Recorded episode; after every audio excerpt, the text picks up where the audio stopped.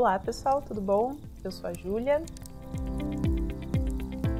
e esse é mais um episódio de Fogo do Conselho. Em que eu trago conceitos bíblicos, dilemas que a gente tem dentro da vida cristã e sempre tentando trazer conceitos bem aplicados ao nosso cotidiano. Hoje o assunto é dinheiro e a relação do dinheiro com a igreja, ou o dinheiro que a gente dá para a igreja. Se você já foi num culto, numa igreja, provavelmente você viu o momento das ofertas, dos dízimos e das ofertas. É o momento que alguém vai lá na frente, no púlpito, e pede para as pessoas darem dinheiro para a igreja, basicamente. Eu imagino que ninguém queira fazer esse momento, que seja uma discussão ali quem que vai fazer, ó, alguém tem que fazer, então vai você, e a pessoa não quer muito. Porque parece chato pedir dinheiro para as pessoas ou falar sobre esse assunto. E a visão que o mundo tem, o mundo não religioso, as pessoas que não frequentam igrejas, né, ou não, não tem alguma religião, das pessoas que dão parte do seu dinheiro, parte dos seus recursos para a igreja, é uma visão muito negativa, uma visão de que essa pessoa é boba, ela tá dando dinheiro para pastor ou para igreja e esse dinheiro vai ser usado em benefício desse pastor, em benefício do líder, está enriquecendo a igreja, está enriquecendo o líder, que besteira. Enfim, tem uma série de, de conotações negativas das pessoas que dão dinheiro para a igreja. É algo mal visto. Mas, como sempre, queria trazer alguns pontos em relação a esse assunto para fazer a gente pensar e para olhar o tema do dinheiro e o dinheiro relacionado com a igreja ou com a religião de um outro ângulo. O meu primeiro ponto é de ordem bem prática. A igreja, para funcionar, para ter suas atividades funcionando, precisa de dinheiro, ela precisa de recurso.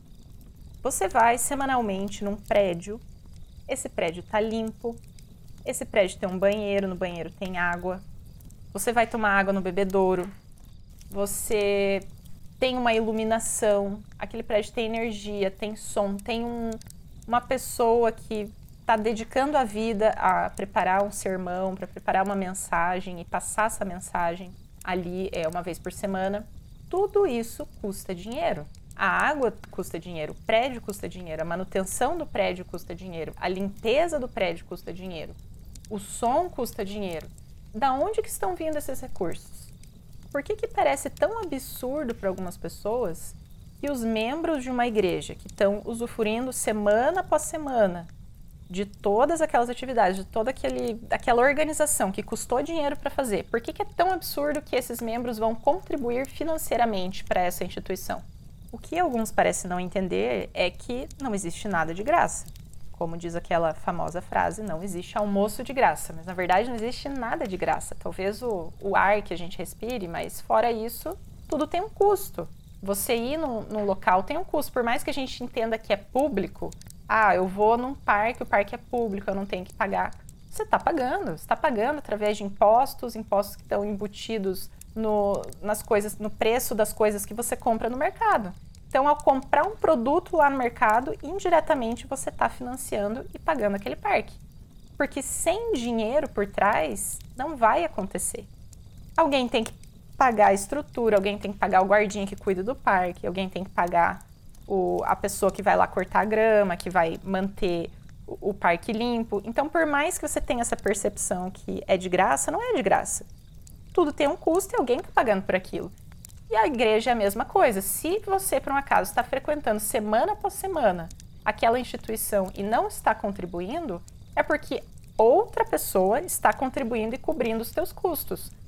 Porque senão a igreja fecha, se não tem recurso para para pagar a conta de água, de luz, para fazer um concerto no prédio, para fazer as coisas mais básicas, a igreja não vai para frente. Precisa de recurso. Se você não está dando, é porque outra pessoa está dando e cobrindo. Então, de maneira bem prática, acho que é fácil de entender que a igreja precisa de dinheiro. E não é uma ideia nem um pouco absurda que os membros, as pessoas que estão usufruindo semana após semana daquelas atividades, vão ser as pessoas que vão contribuir financeiramente para que aquilo continue.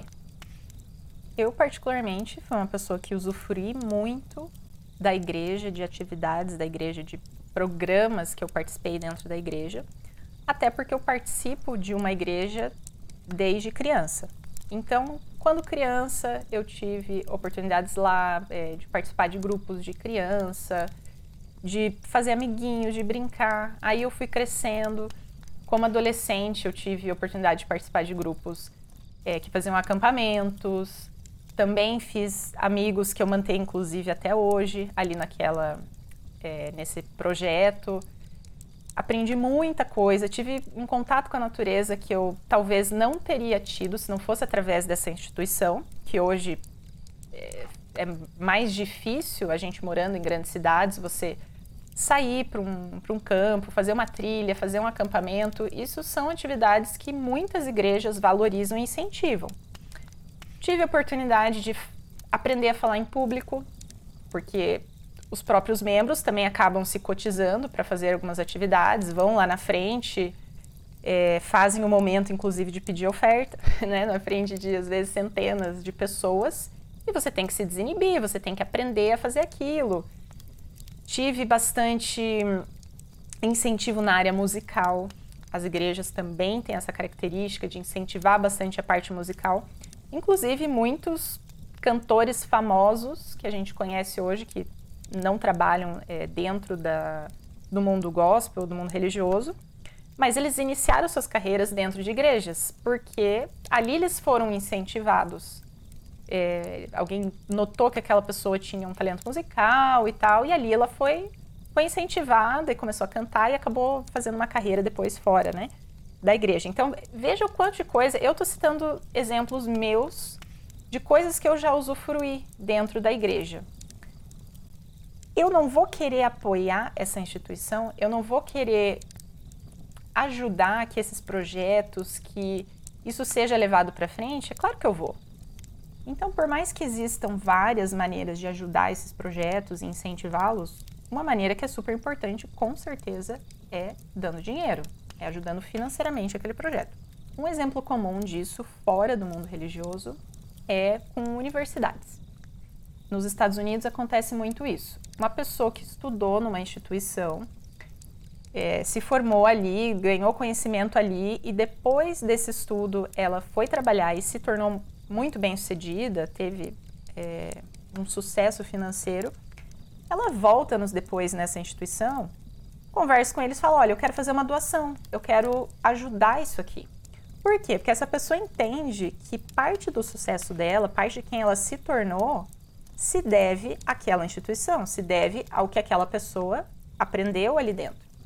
E ela não só tem um sentimento de gratidão com tudo que ela está recebendo daquela instituição, como ela quer propagar essas ideias, ela quer propagar aqueles projetos, ela quer que mais pessoas tenham acesso àquela informação que ela teve, que foi tão relevante na vida dela, e que a qualidade daquele serviço, daquela educação, continue melhorando cada vez mais.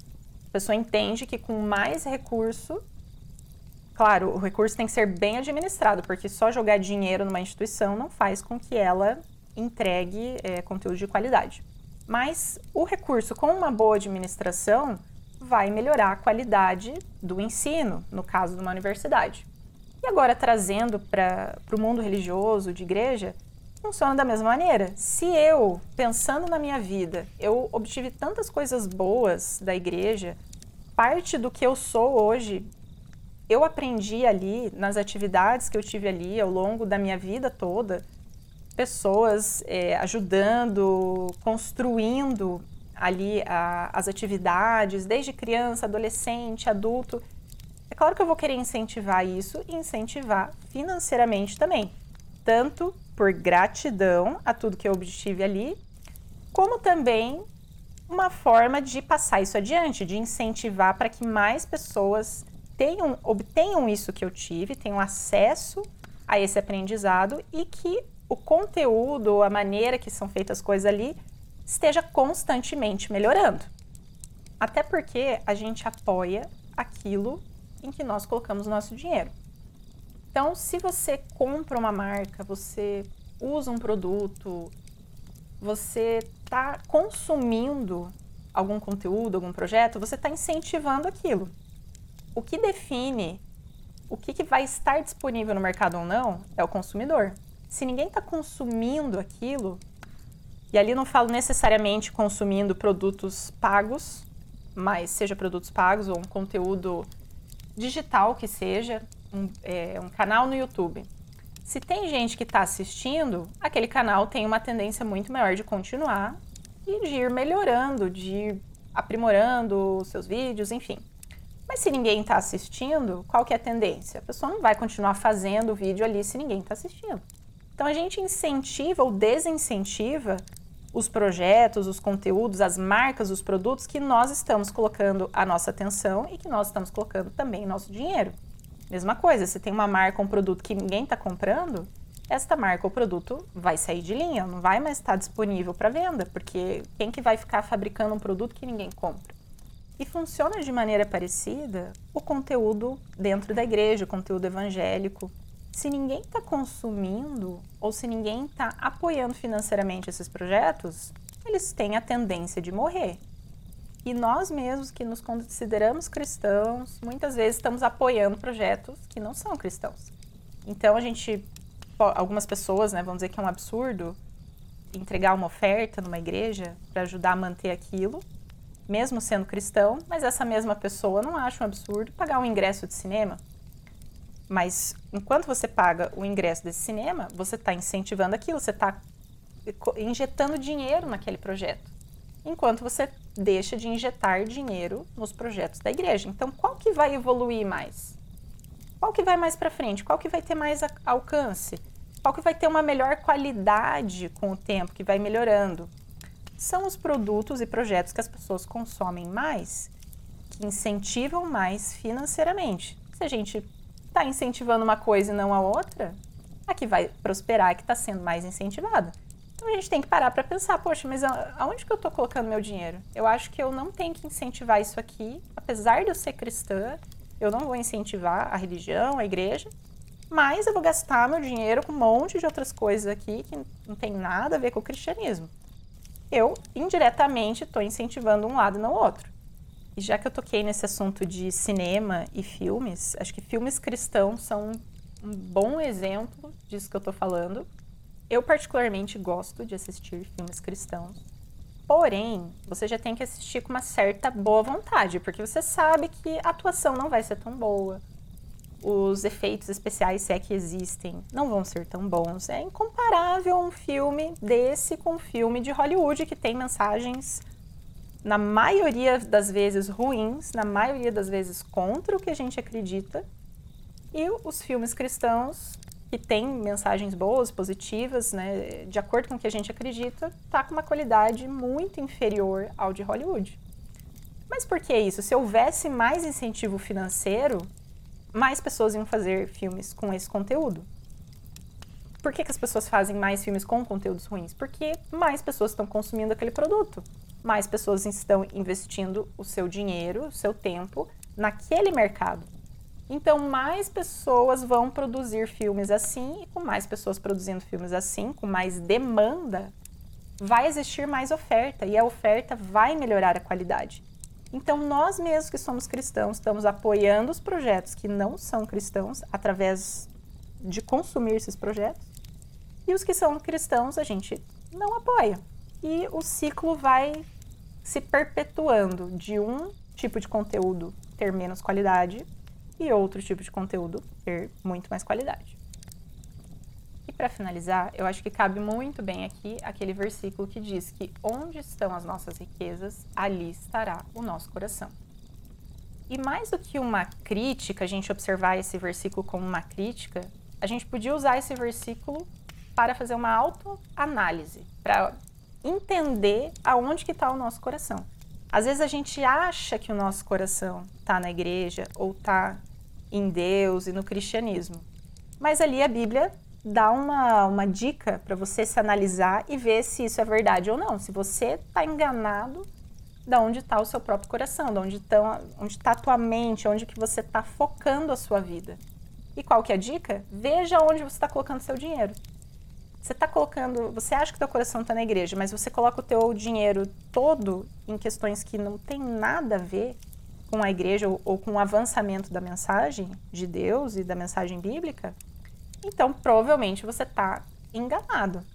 Aonde você está colocando seu dinheiro é onde está efetivamente o teu coração. E com isso eu não quero dizer que a gente não pode gastar o nosso dinheiro em coisas que nos trazem prazer, coisas que a gente gosta, que a gente quer. Mas, por outro lado, dizer que é um absurdo, que é ridículo dar dinheiro para a igreja, que você está enriquecendo um líder, também é uma ideia errada. Uma ideia que é bem propagada, infelizmente, fora do meio religioso e até por pessoas que frequentam uma igreja, uma religião, mas uma ideia equivocada. Então, obrigada por acompanharem mais esse episódio de Fogo do Conselho e até a próxima.